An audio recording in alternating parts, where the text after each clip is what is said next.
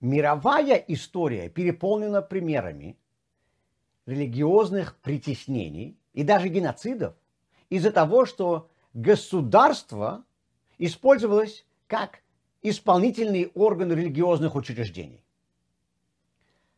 Как можно сегодня слышать, из-за этого в ряде западных стран, например, в США, Франции, Венгрии и других, существует разделение между религией и государством.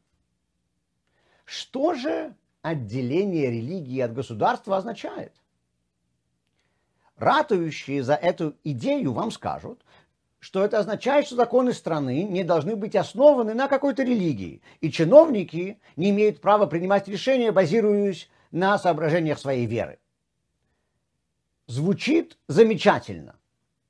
Но давайте задумаемся, что это значит. Если в стране существует подобное правило, то законодательный орган не имеет права принимать постановления, основываясь, скажем, на христианской вере. Это может притеснять, например, буддистов или мусульман. Но, согласно этому правилу, тот же законодательный орган имеет полное право принимать постановления, основанные на учениях Канта. Ведь этика Канта – это не религия, это светская идеология. Но законы основанные на Канте, могут притеснять тех, кто хочет жить по идеям утилитаризма Джереми Бентома или нигилизма Ницше. Получается, что государство не может принимать законы, базируясь на любой религиозной идеологии, но может принимать законы, базируясь на любой светской идеологии. Это форма притеснения религии в пользу светских теорий. И вообще, что вы называете религией? Можно ли основывать законы на конфуцианстве? Некоторые называют его религией, а некоторые нет. А что вы скажете о нетеистических религиях?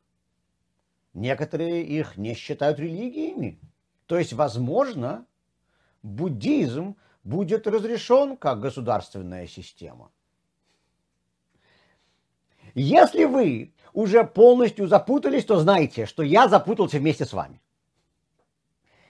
Идея отделения государства от религии столь же глупа, сколь нереалистична. Светские идеологии, так же как и религиозные, могут быть использованы для угнетения несогласных. И история полна примеров светских диктатур.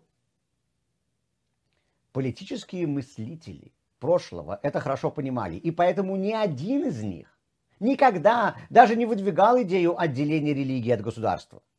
Единственное, что предлагалось, это отделение церкви от государства.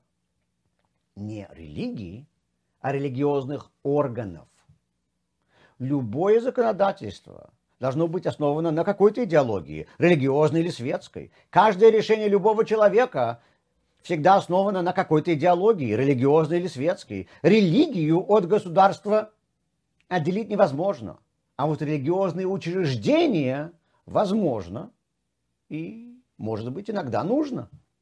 Любавич Скребе говорил, что Америка с одной стороны построена на иудео-христианских принципах. Люди приезжали сюда для религиозной свободы, и религиозная идеология страны стала залогом ее свободы.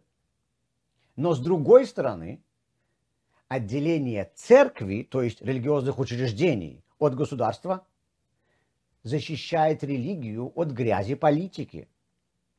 Иными словами, некоторые считают, что отделение государства от церкви положительно, потому что оно защищает политические органы от религиозных. Рэби считал, что основным плюсом этого разделения является защита религиозных органов от политических. Как мы видим, отделение религии от государства может привести только к дискриминации религии, отделение церкви, то есть религиозных учреждений от государства, к религиозной свободе.